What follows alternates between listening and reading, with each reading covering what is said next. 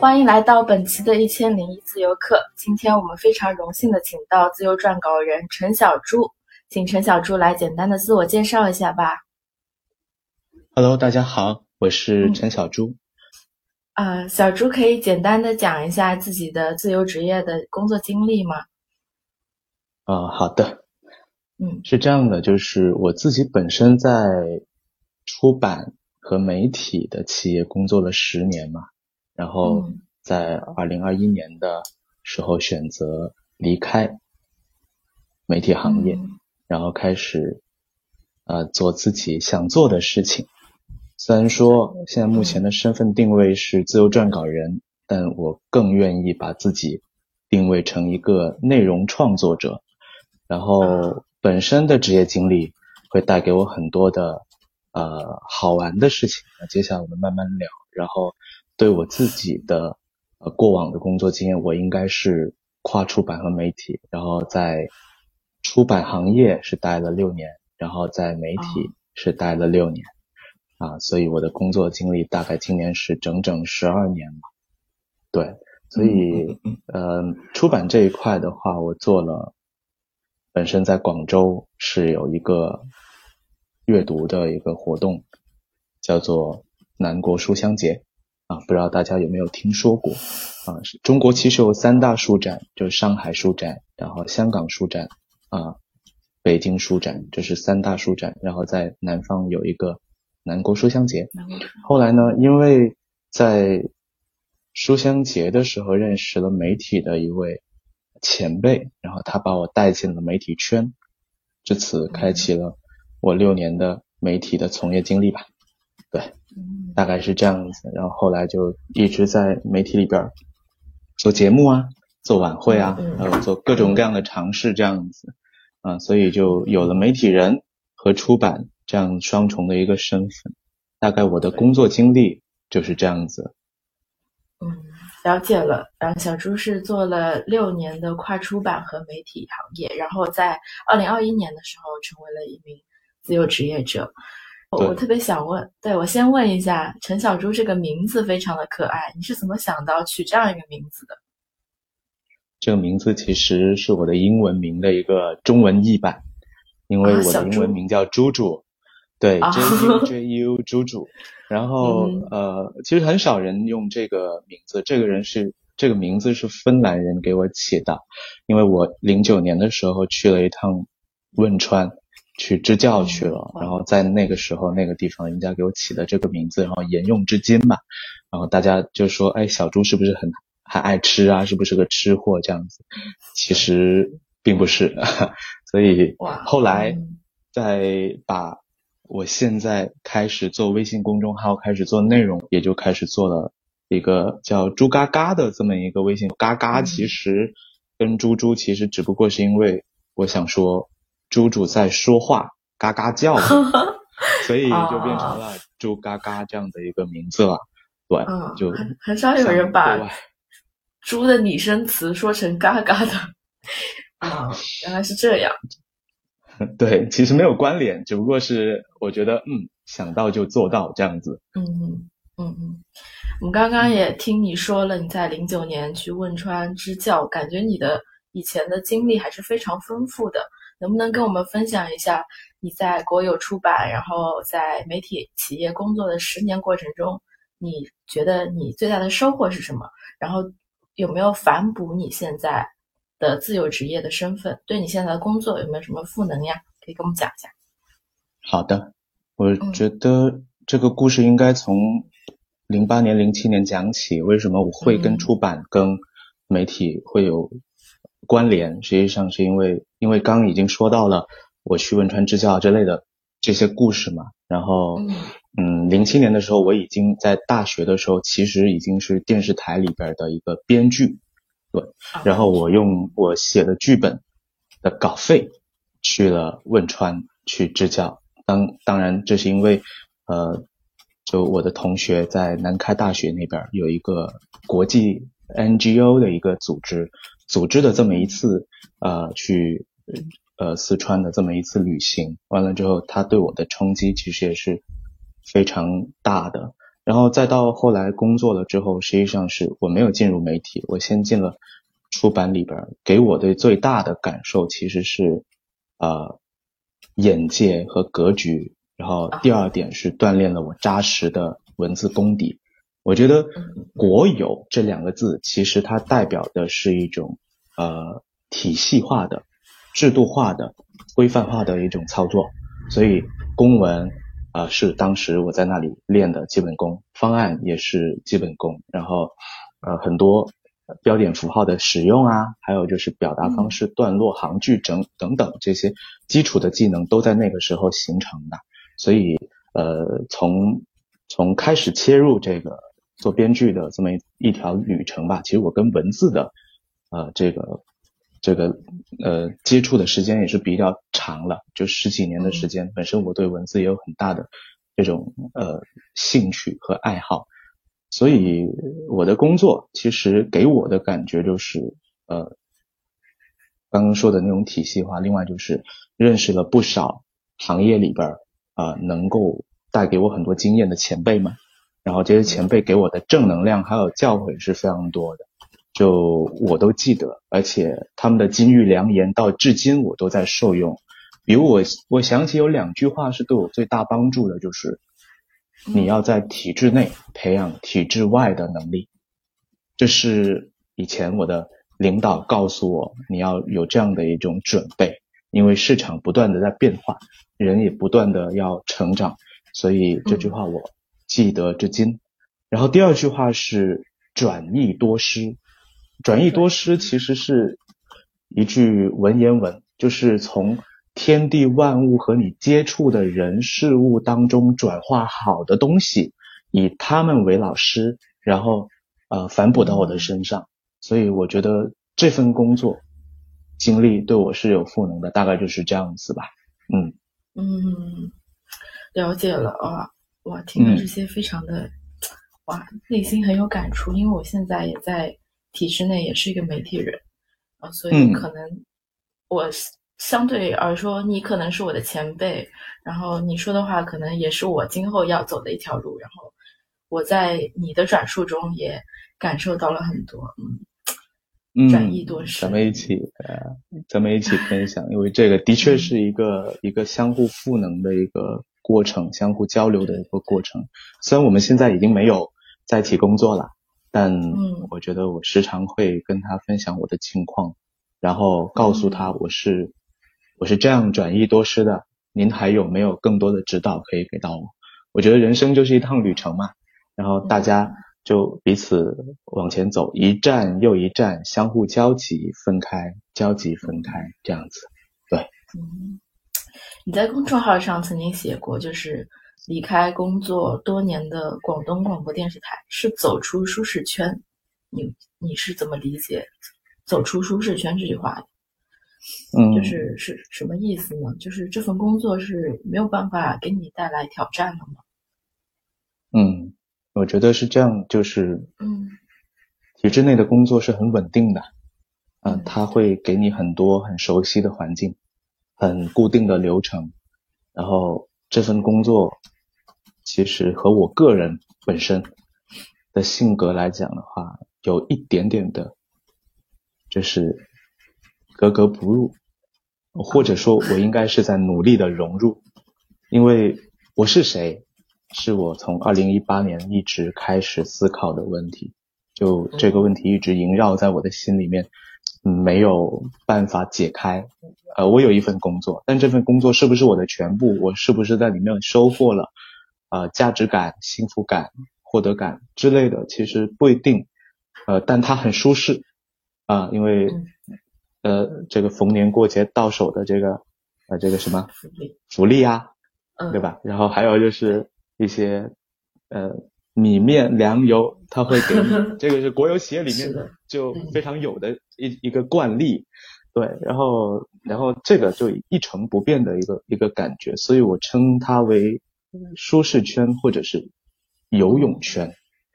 啊，因为你在里边就会套着一个圈，然后带着这个光环在里边呃游泳啊，像是一个池子，实际上这个池子并不大。啊。你你感觉广东广播电视台它是一个很大的一艘船，实际上它里面的人，呃，其实说实话再大也不大，因为那三四千号人啊、来来回回可能就在做同一件事情。这段时间我看了呃 B 站一位知名 UP 主叫马都公，他说的关于中国媒体的未来就是媒体其实是信息中介。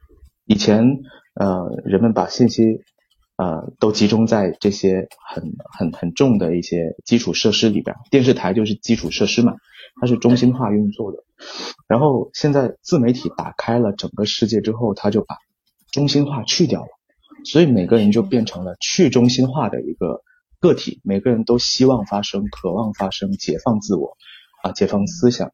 所以，我走出这个舒适圈，其实就是因为不是挑战，呃，它不是工作，不是挑战本身，而是工作背后需要处理的人际关系、领导的层层汇报，还有没有办法立项的项目，还有你奋斗了一两年之后无法。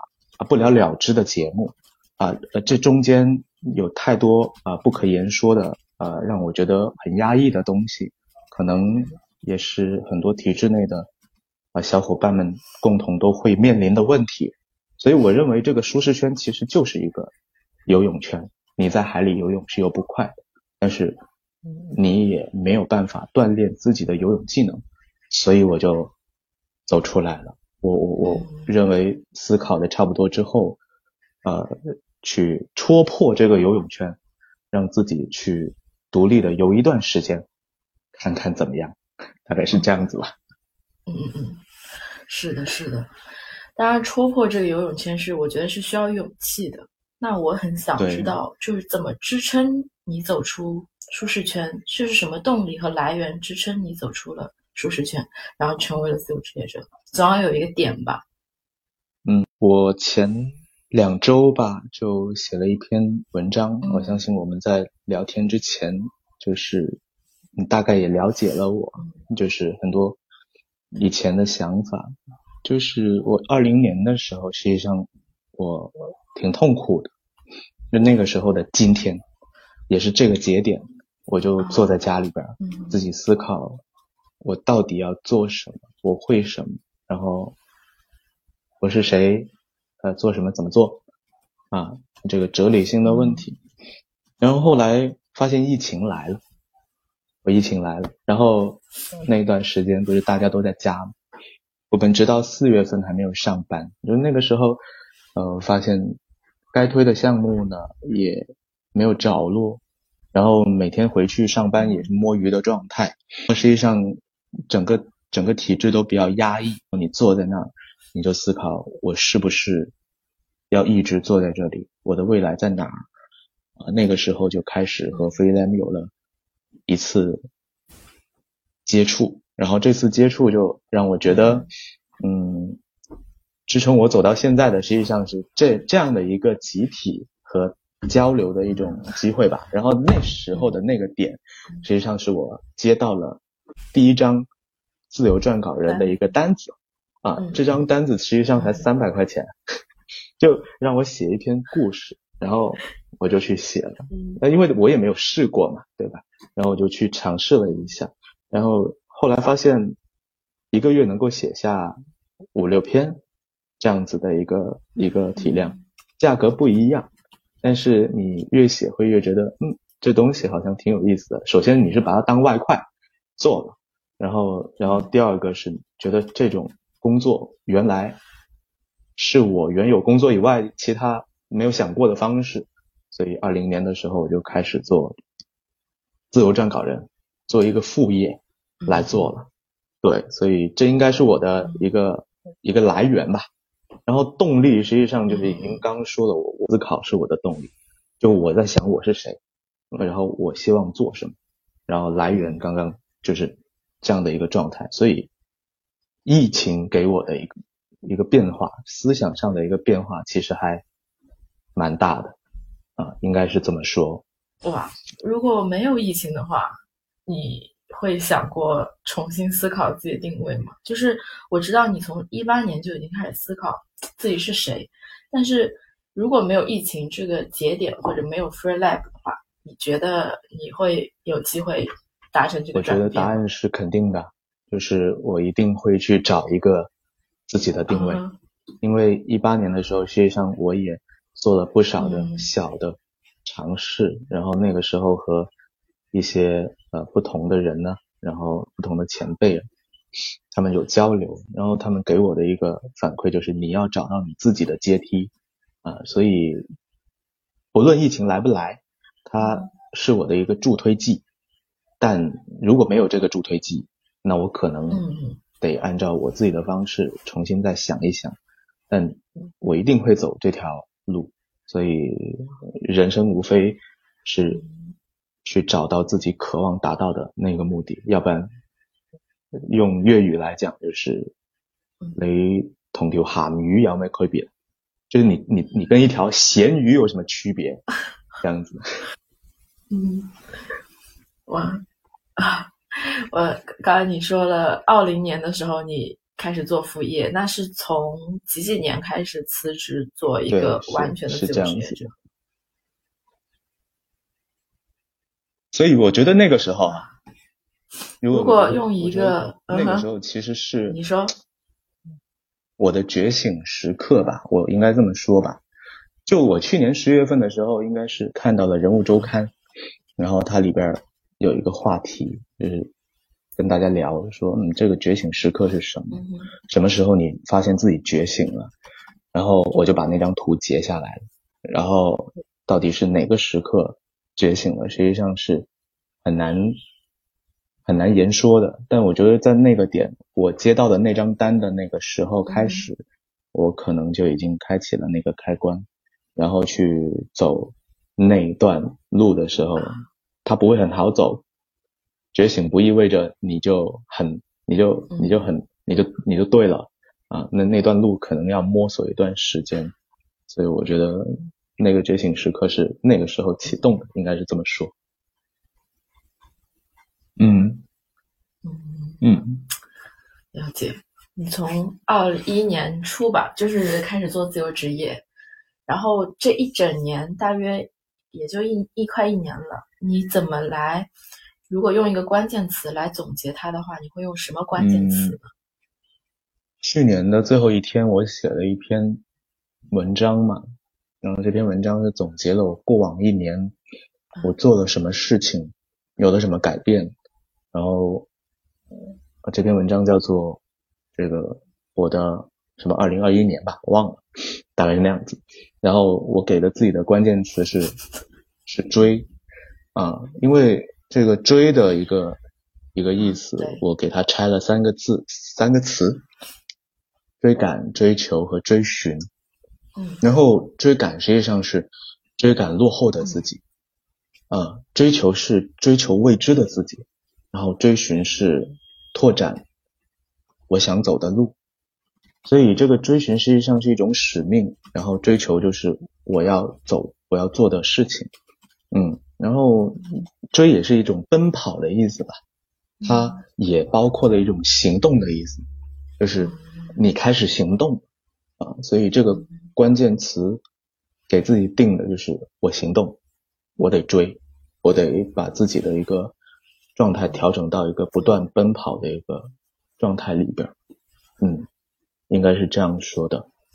然后后来对对这个二一年做了总结之后，有很多人就给了我呃很好的一些建议和反馈嘛，然后我继续给自己每周定一个量，就是我要周更，我要做一件呃起码让自己不断的去往前推自己一把的一个方向，就是嗯。继续写了我想这样度过嗯。二零二二年，然后我就把自己的这个今年的规划也给写了一下，当然不一定是按照这个路径会走的，不是立 flag，到时候打脸那可就惨了，但但实际上就是给自己一个提示，提示不断要往前走，要往前追，去追求更美好的自己的这么一个方向去走吧，嗯。嗯，对，嗯是写一个愿景吧，嗯，对吧？啊，对，刚刚你说你的公众号受到了很多的反馈，我我相信肯定是收到了好的反馈，一个创作者才会想要周更，然后想要更多的创作，它肯定是一个读者和创作者的良好的互动一个循环。那我想问问，呃，你在收到的反馈里面有没有什么特别印象深刻的呀，或者是对你特别有？就是特别有意义的一些反馈，可以给我们举个例子分享一下。我觉得这个这个交流非常好，也就是说，我觉得在嗯我发出了这个信号之后，呃，特别是做了这个行动之后，大家就会给我很多不同的意见和建议，然后去锚定我自己。最最最近的一次一个聊天，就我我称之为宝藏交流的。那应该是在昨天晚上了，宝藏交流。为什么呢？因为呃，我们会有一些不同的朋友，然后天南地北的聚在一个群里。这个群里实际上是一个图书漂流群，因为本身我很喜欢阅读嘛，然后大家就会在群里面去交流。嗯，你要换什么书啊？这样子。后来就有一些朋友看到我的朋友圈，微信公众号正在更新，他就进来看了。完了之后，我们就开始做，做这个，他就给我做定位、做规划，他详细的给我分析了，呃，在这样的一种环境下，微信公众号打开率不断下降的趋势下，你应该怎么做？然后你会呃相互促进一些思考啊，然后如何能够更好的服务别人？因为利他是未来啊个人 IP 或者是私域里边。定制化服务的时代到来的一种标志，啊，就我们提供的并不是标配的一个产品，啊，而是定制化的东西。如何能够促进相互之间的成长，然后 给彼此一种新的出口，然后提升自己，然后这样子的话，就他给了我很多建议。本身他是个运营人，然后我是个内容的人。所以运营和内容实际上是天然可以结合在一起的。虽然我们到最后不一定能够合作，或者是或者是怎么样，但是就有一种火花，彼此之间呢就会去碰触碰这种火花出来，给我的感觉就非常的良好。已经很久没有这样的一种感觉了，就是人家会无私的呃公开的给对你表达支持，特别给你打赏。打赏完了之后，还给你未来的路径，然后这种这种感觉是，呃，内容创作者很好的反馈，所以刺激我们会更良性的走下去。所以他是在佛山，然后我在广州，然后我们就约定一个时间要见面，聊一下呃彼此今年的一个规划，然后能够怎么做啊？对，就是这样子。啊，然后另外一个就是。呃，深圳那边还有一个摄影师，他说如果你来啊深圳，然后我会无条件的带着机器，带着我的剪辑技术来给你拍摄，呃，我们一起来做一个很好的作品。那这些反馈其实给我的一个，嗯，一个点是在于说，我觉得我收到了，并且我感谢大家的一个支持，能够在这样子的一个一个人。的行动的过程当中，慢慢变成一群人的一个坚坚守，就从一个人的坚守慢慢走向一群人的坚持嘛，应该是这样子。然后大家有同一个方向，为了变得更好，然后一起去做一件有意义的事情。呃，我觉得这是我最感恩的。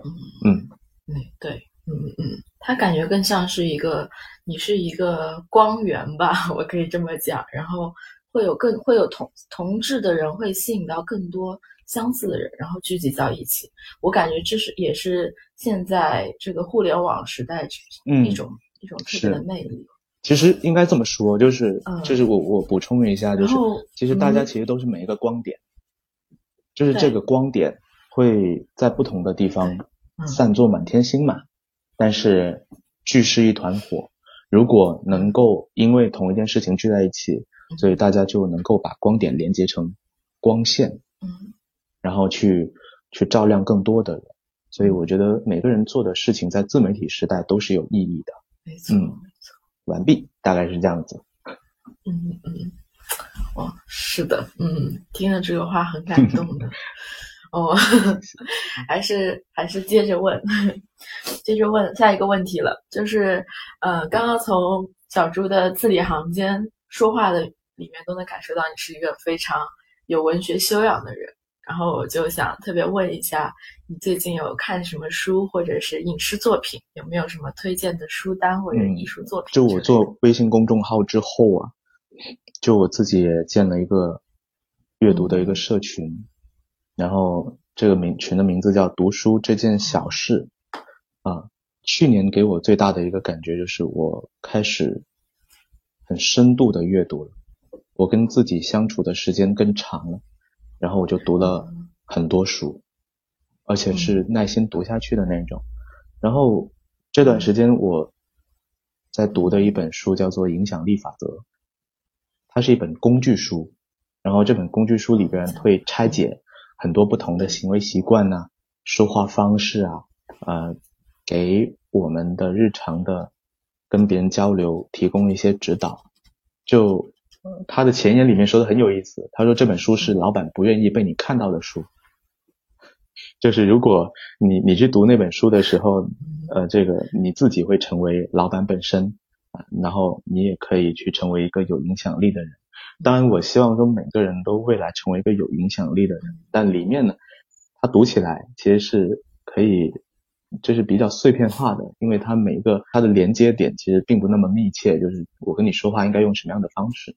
啊，大概是这样子，要个人观感不一样，所以我推荐这本书的原因是，它能够让我呃更好的跟别人接触，能够知道别人交流的一个一个逻辑是什么，然后充分的让我能够有更好的成长。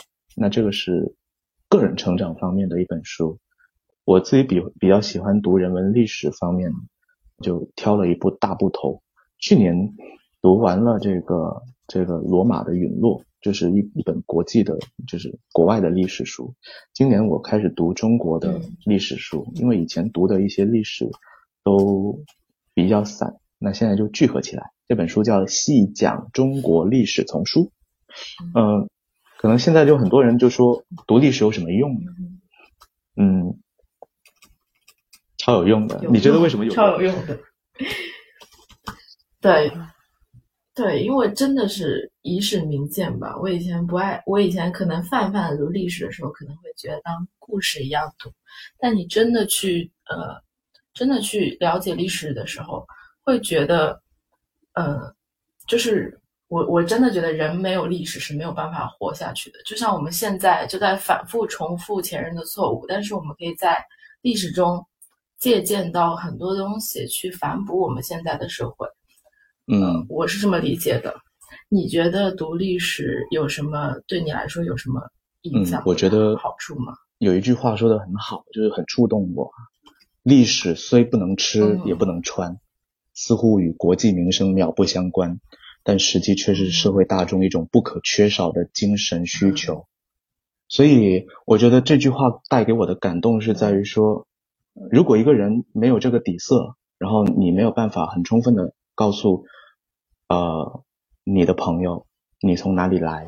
你的国家，你的文明有什么亮眼的地方？然后，你怎么样才能够展示文化自信的那一面呢？所以我觉得我很推荐这本书的原因是，它不，它不但是大，但你可以把它拆成很多的部分，它就是床头书慢慢读吧。然后，呃，然后配合一本小书叫《文物小讲》，啊，就就就。叫文物小讲，对，叫好像是许建冲，忘了，就那个我在读的一本文物小讲，然后他就从一个文物背后的故事，然后去解剖，有点像这段时间央视在播的那个什么，那个什么国宝会说话，如果国宝会说话，对，就那种感觉，所以我就很喜欢听这个呃前人祖先留下来的这个壶啊。啊，那个什么东西背后的一些文物背后的一些故事，带给我的思考，其实，虽然没有什么，但它就是在滋养我的心灵，然后影响我的表达方式，对吧？我觉得应该是这样子的一种感觉，对。然后，然后，然后也没有什么了。我觉得这两本书推荐，如果大家能够读，就我觉得挺好的 啊。欢迎加入我的读书群。对，好的，等会儿结束之后，请拉我一下。嗯嗯，然后就嗯，挺好，挺好的。说一些作品呢，然后什么作品对我有影响这部分啊，我觉得，我觉得，我觉得，嗯，最影响我最深的就是呃《觉醒年代》，还有《心灵奇旅》啊。然后你会发现，《觉醒年代》实际上是在讲国家觉醒的事情，啊，《心灵奇旅》在讲个人热爱的事情，啊，所以我觉得这两部作品，一个是大的历史。一个是小的人物，所以我觉得这种呼应、这种对照就给我很深刻的触动。对，特别是我们在求索啊未来的道路的时候，每个人都是热爱可抵岁月漫长的嘛。然后，然后这种热爱到底是什么样的一种热爱？我们热爱祖国，热爱热爱热爱自己的事业，为什么而奋斗？实际上这些都很难以用。很难很难描述的，但《觉醒年代》和《心灵奇旅》就用两个很真实的故事告诉我们他们是怎么热爱又因何奋斗的。嗯，所以真的看到最后是唯一两部能够让我呃我的泪点其实还蛮高的，所以就看东西的泪点。但是我就看完这两部作品的时候，实际上就很情不自禁的去就就就会。就会有眼泛泪花这样子，对，就给我带来很大的触动，所以推荐大家可以一刷二刷，在迷茫的时候或者是在不开心的时候，可以看看人看看前辈们是怎么样追索这个道路的。对啊，就 B 站里面不是有一个很热门的一个一段视频吗？就是那个什么，嗯，陈独秀的两个孩子，然后。他他们去他们在监狱里头的时候，要走向刑场转回头的那刹那的那个那个那个那个瞬间，对，就那个抓住的那个瞬间，你就会感觉哦，觉醒年代的那个高光时刻，就来源于他们坚定的去追寻他们想做的事情，嗯，就那种感觉吧，嗯。好的，你觉得除了触动他？这些作品，文学作品对你的生活和你的工作带来的有没有一些什么具体的影响或者三观？嗯，其实应该是这么说的吧，就是我们平常看书或者看剧，它会当做一种消遣，但是我已经形成了一种很习惯性的去思考的一个。习惯，所以它给我的生活带来的是我的自我思考的时间变多了。它最重要的一个赋赋能我的地方就是，我看完一部电影或者一本书，它是带给我思考的。那思考会带给我什么呢？就是会让我变得更自律，然后更自省，就是自我反省自己到底以前做了什么呃一些。浪费时间啊，或者是怎么样啊之类的这些东西。然后现在我看完一一部电影之后，我就会去找资料，我会去看这个作者是谁，然后他们的生活是怎么样的。因为每一部作者的每一部作品的背后的作者，实际上是这部作品的灵魂嘛。所以我就想知道说是谁建构了这部作品，然后他们又是怎么思考。所以这种相互学习的过程带给我的成长。其实是我在有有工作有上班的时候是很难很难实现的啊，所以我充分利用了这些时间去思考，所以我总结了一下我这段这一年给我的最大的一个变化就是，我把上班的通勤时间变做了我的思考时间啊，它影响了我对生活我对工作目标的一个一个导向。啊，所以我会去，我会去不断的看书，不断的升级自己，大概是这样子。嗯，了解了，就是嗯，我们都是通过文学作品这一个媒介，然后可以沟通。就是我经常有朋友跟我讲说，他以前看，比如说看鲁迅先生写的话，或者是看某某名家写的话，哪怕他们不在身边，就感觉仙人就会在天上突然就下来，然后会跟他对话，就直接从嗯书中就能产生交流和对话。我感觉这就是文学作品给大家的意义。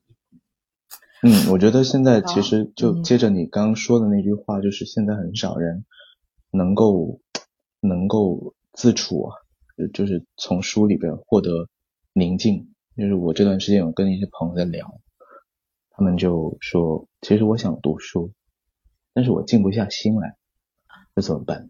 实际上就是就是所有的工作卷了你，让你让你很难从就外面的世界里头找寻到安宁感，所以我倒是觉得这是需要修炼的。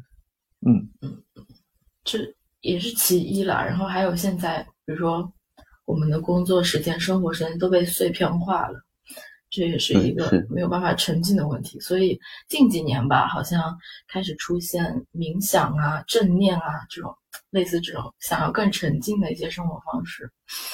对对对，我也冥想，我也做瑜伽。哦哦哦，对我去那年是你是从做了大概什么开始嗯做的？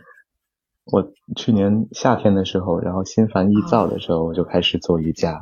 对，然后本来是腰酸背痛嘛，嗯但是就你开始做瑜伽之后，发发现你心烦意躁的时候，我就开始冥想、做瑜伽。对，然后什么事儿也不干的时候，就那十五分钟，我就努力让自己安静下来，这是我以前没有办法达到的。当然，也不是说我现在多多牛逼，但实际上其实就是那种方式在帮助你。了解了，都是冥想和瑜伽也是方法之一，应该实质上也给你带来了帮助，对吧？嗯，对，那那我想问问，然后从二零年初开始做自由职业者的是吗？是，实际上二零年初，实际上真正开始做自由职业者的职这个职业应该是二零二一年吧，就去年嗯的一月份是正式脱离体制内的工作，对，啊然后今年到现在是一年整整。对嗯，哇，真的一年整。那这一年你有适应现在自由职业的状态吗？你觉得有没有什么好的方面或不好的方面可以跟我们分享一下？呃，我觉得还没有适应，因为 每个人的感受不同。对我跟一些朋友聊过，就特别是体制内多年，他们出来的这些人，呃，有些是三年，有些是四年这样子。然后我一年下来，我应该说，介于适应和不适应之间。嗯就早上的感觉和下午的感觉、晚上的感觉是不一样的啊嗯。我会开始看到自己早上醒来，你会发现，哎，我们社区里边的车开走了，啊他们去上班了，我没得上班，我不用上班嗯哦，就是这种感觉。然后下午就闹哄哄的学校的声音，放学了，然后我也我也就觉得，嗯，这种感觉就很很很神奇，就是你会发现说，你有事情在忙的时候，你是很专注的，你是很你是很燃的，你是很嗯。很 enjoy 那个状态的。但是嗯。当你没有事情忙的时候，你就会觉得说，我是不是跟社会脱轨了呀？我是不是已经变成社恐了呀？然后就有很多的念头会冒出来，这样子。但实际上我并不会社恐，我我是嗯我还是蛮社牛的一个人，所以 所以我就极力的去调整自己的这个自我状态。那有些社牛是没有办法自己相处的，但我就慢慢转变到我能够适应说啊，那有人那大家就聊得很好，没人那我就自洽，自己跟自己相处，能够适应这种状态。所以这种感受实际上是充分给我时间去感受自己的感受，然后给我这样的一个转变吧。对，所以总结一句话：自由但不自在。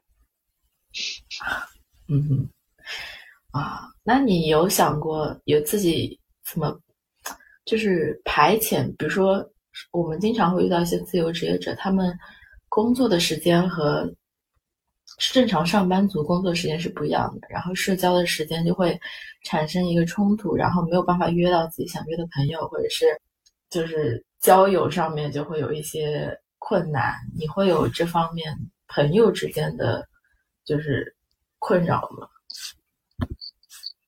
我其实还比较少，啊，我会主动的去约我想见的朋友，然后跟他们约时间。啊，我们的工作实际上实际上并不是上不下班的状态，就是我随时需要工作的时候我就坐回来工作，其余的时间就交给生活。啊，然后如果没有没有朋友约的时候，那我就放松自己，然后给自己时间去学习，那就处于一个啊交友、学习、生活、工作，就这么这么一种状态。然后这四个状态它就会分割成不同的。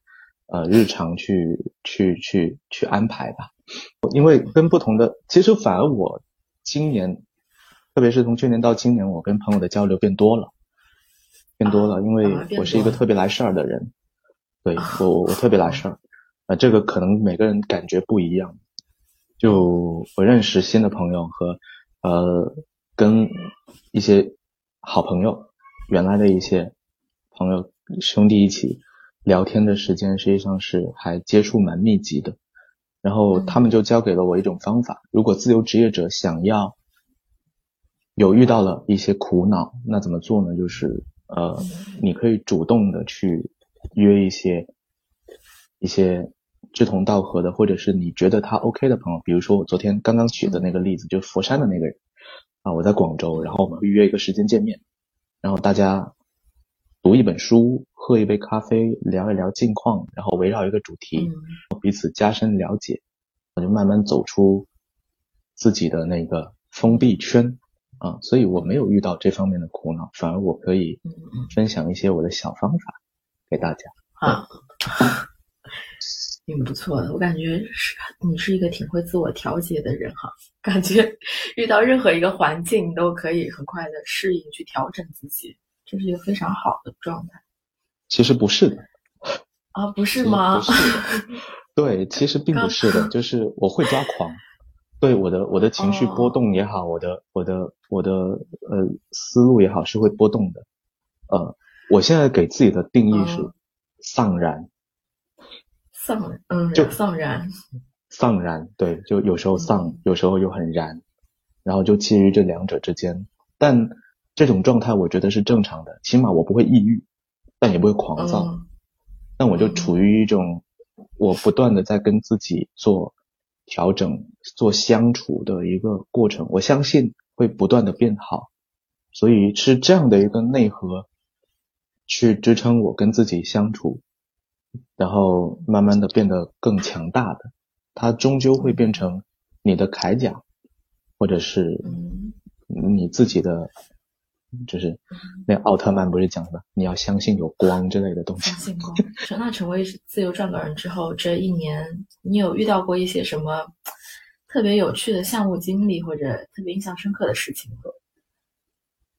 呃，我觉得有趣的事情小确幸挺多的，就是小的不大，小确幸挺多的，就是你会发现说人家会邀请。就特别是有客户会邀请我去杭州啊，去北京啊，跟他们见面。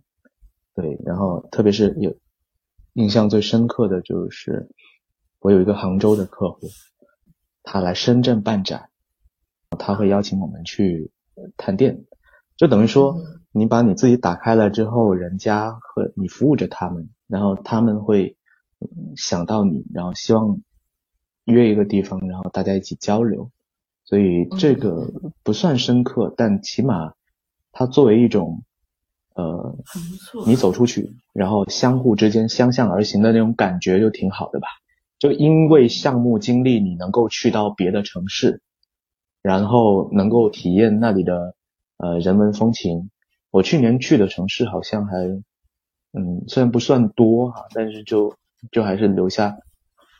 比较多的印象就是我驻点的项目的时间还是蛮多的，就嗯，因为疫情的关系，所以有一些省外的一个旅行就变少了。我反而就去年在潮州待了三个月，因为潮州有一个文化项目。然后去年到今年，我刚从山里回来，就是在惠州的罗浮山里啊，做一个项目，就跟我做他们的品牌顾问嘛，就帮他们捋一些品牌上的一些思路和方法，还有写他们的品牌故事。啊，所以你会发现说，你可以去到某一些地方，跟他们交流，在那里做一些还是你想做的事情，那是我觉得比较舒服的啊事情。嗯，对，所以我刚才说嘛，我说我自己不是一个严格意义上的一个自由撰稿人，因为撰稿嘛，它其实它是一个写文章的一个状状态嘛。对但是我更乐意把自己定义为内容的创作者或者是打磨者。那你能你能够陪伴企业成长，你能够跟不同的人发生交流。嗯，也因为我的职业属性是媒体人，所以有很多的很多的这种话题是可以不断被打开的。嗯嗯，嗯嗯。当然，当然，刚刚聊到你说你有自由撰稿，也有刚刚也有做品牌顾问。那除了嗯这一类型内容创作嘛，你可以把它细分一下。除此之外，你作为自由职业者的话，你还会呃有哪些技能？会提供什么样的服务？可能会提供的服务，还有呃主要做什么样的工作内容吧？因为感觉你好像可以肩肩负更多的内容。对，我觉得应该分为几类吧。第一类是嗯基本的撰稿，嗯，撰稿，然后撰稿它又细分为不同的领域嘛，比如说什么家居啊、家电啊、嗯汽车啊之类的，就细分领域的。我有案例放在我的简历里头，就如果有需要的时候可以发给大家。然后第二个是我会教人家撰稿，啊，也就是我本身是一个文案指导的角色，啊，然后我能够提供很呃不同的方法论，就是提供给呃需要学习撰稿的同学们，嗯、小伙伴。然后第三个作为品牌顾问的角色，我会创作品牌内容，就包括品牌故事啊，呃品牌的策略啊，对，所以内容其实它是一个很广义的一个一个一个嗯名称。但它细分起来，它就是它就它就能够做很多的事情。然后嗯第四来讲的话，呃，我会策展，啊、我刚刚帮那个杭州萧山的一个博物馆写完了展陈的大纲，对他们那边有一个非遗的项目，所以实际上我能够做的事情还蛮多。但是正因为如此，我更应该把我的角色聚焦到一个能够集中发力的点，这也是我现在目前正在突破的一个、一个一个问题。啊、就能做的事情很多，但我一定要在能做的事情当中挑一个我最能做的、最能凸显、最能帮到啊、客户或者是服务到大家的一个技能技能项。所以我觉得我接下来会会在我的微信公众号或者是其他的平台当中去锚定我的这个身份，这个是我下一步要做的工作了。对，嗯，锚定身份，嗯了解了。你你刚刚哎，包括你在文章里也有提到，然后刚刚也提到，就说你对未来会有一些不确定感，就是不安的感觉或者焦虑。这种状态是一种什么样的状态呢？就是你是害怕事情发展无法掌控在自己手中吗？还是什么样的自由不自在？他的他的不自在和不安到底是什么呢？可以讲讲吗？其实每个人都会有这种状态，就无论是在体制内还是体制外，对，就是大家都会有这种状态，只只不过是说，自由职业者他本身就是一个一个开放的、一个不稳定的一个个体，然后我希望有更多的呃人或者是企业或者是小伙伴都能更发现我，然后只要大家聚集在我的身边，我就不害怕。但是如果就比如说啊，举个最简单的例子，有一个项目它持续三个月，啊、我前两个月感觉是很良好的，然后到了第三个月的时候，我就感开始感觉不良好了。为什么？因为后面没项目了呀。啊，对，在那个时候我就感觉到，对，就那个不确定性会出现，嗯然后你就会思考说，那未来三个月怎么办？所以嗯实际上它是一个，它是一个不断变化迭代的一个过程。所以我觉得这种对未来不确定性感到不安的感觉，正是我无法抓住的，不不受我控制的那些事事物啊。就比如说我现在就如果是什么是我安定的状态呢？就是我确定了我自己的身份，就是除了自由撰稿人以外，我有自我有自己的课程产品，我有自己的服务体系，我知道我的这套服务体系能够带给大家好的反馈，大家能够坐下来交流。好，那这个是我觉得安定的。另外，辅以刚刚说的那些项目啊，三个月为一期或者一篇文章的一个这么一种项目性的东西来支撑，那它就变成一种组合。那有组合了，那就不会不安，因为你不断的有事情在干。所以我觉得说，现在目前它就处于一个呃我在研发课程的阶段，然后一边在做着项目的阶段，然后又一边做思考着项目结束之后怎么办的阶段。那这种就会有就会有不安。我可能可能这是我的状态，不知道说其他人是不是这样，但我相信是有这种共性在里面的。对对对，自由职业者他或多或少就是因为他的不稳定性，可能或多或少会都会有这样的担忧的。嗯，但我觉得你身上可能是，呃，需要更体系化吧，可能是需要你自己思考的问题。嗯，那你做自由职业的这这一年收入水平怎么样？还满意吗？我觉得这是一道送命题啊。就是一个是水平，一个是满不满意嘛，还跟自己对自己的要求有关系，就蛮蛮主观的一个问题吧。对，如果从客观的角度来讲，我肯定是不满意的。对啊，，但是这么说吧，我的收入水平和去年持平，也就是说，我去年在国有企业的收入和今年在自由职业的收入是一样的。嗯嗯那这个我应我觉得我的收入应该分割成几部分，一部分是我投入的成本在哪里，投入的时间在哪里。嗯我去年有大部分的时间投入在了自我的进化，或者是自我的升级，或者自我思考梳理，这部分会投入很长的一个时间。然后第二个是我要，我不是什么项目都接，这是最大的问题。就是现在大家都有一种普遍的一个一个状态，就是搞钱就是了。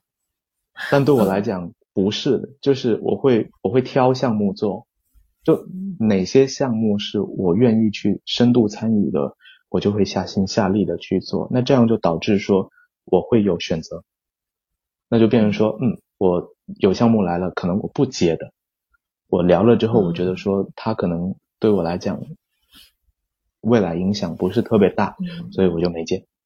所以整体的收入水平来讲的话，是是持平，然后完了之后不增不减这样子的一种状态。所以我觉得我赚回来的应该是更多的自我思考和体系化的一些沉淀，嗯嗯嗯，就毕有很竟多的东西。你才一年嘛，还还可以要持续发展。很多自由职业者，他们稳定都是需要三年、两三年左右的。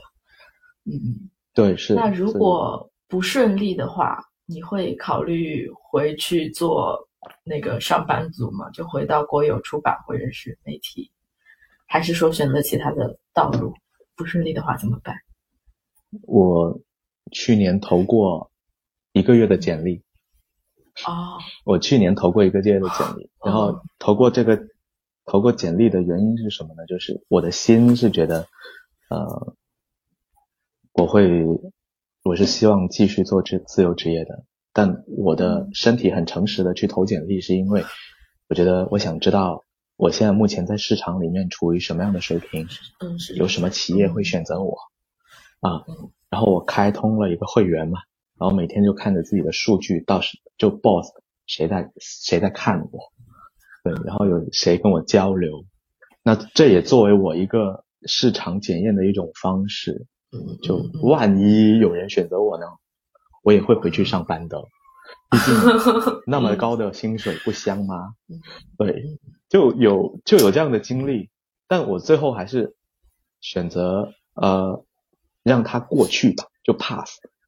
对，嗯然后在那个月我就接了又三个月的项目，直到今天啊，所以所以说那段时间的一个挣扎也好，纠结也好，都都我就觉得我是开放包容的去去承认自己的不足啊，然后会觉得说需要努力的地方还很多啊，所以我才在上一篇文章里说这个要知道自己是有限的，然后就要不断的走出能力的有限，让自己变得更开放包容，就承认自己失失败也好，承认自自己没能力也好，那就干呗，嗯啊行就行，不行就不行呗，那未来。你有什么样的三到五年内，还是会尽量的选择自由职业这个道路，然后还是说怎么样？你未来有什么样的人生规划呢？这个规划的话，我觉得应该只能做一到三年啊，毕竟啊，嗯，这段时间的一个沉淀下来，我觉得市场的变化是急速的，而且三到五年的这种中期的规划，可能要在你一到三年能够看得见的情况下，我才继续往里钻。嗯，未来的规划我可能会成为一个，我在想，我的面前放着一一套思维导图，就我不是空想主义者，而是我希望说我能够拿着这个思维导图去去锚定我自己的刚刚说的那一切，把它定下来。呃，虽然我做自由撰稿人、内容创作者，但是我更希望能够再高一个维度，不止自由撰稿人，不止啊、呃文案本身，而是去做一款产品，能够让大家去使用的，让大家能够能够通过我的方法论，我的学习的一种思考的方式，然后都能够去写文案，每个人都能写三到五句文案，然后这些文案是让你能够在职业上有一个帮助的，这个是我的目标，所以应该它比自由撰稿人要的再更长远一些。然后另外一个是我会持续不断的做企业的陪跑，因为现在很多企业都在做做转型升级，所以他们是需要我们这种媒体人也好，营销人也好，去帮他们规划一些新的路径的。所以我去年做的一些项目，实际上是一条项目线，一条自由撰稿人的路线啊，所以这两条线我是并行的。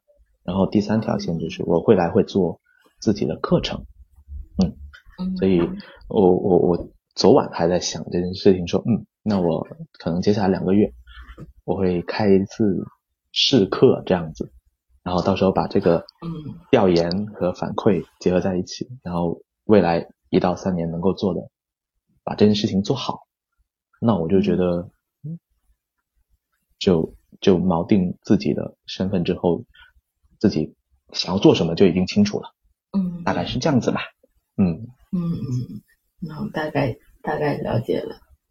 嗯。今天的问题差不多就是这些了。你还有什么想要补充的或者想说的吗？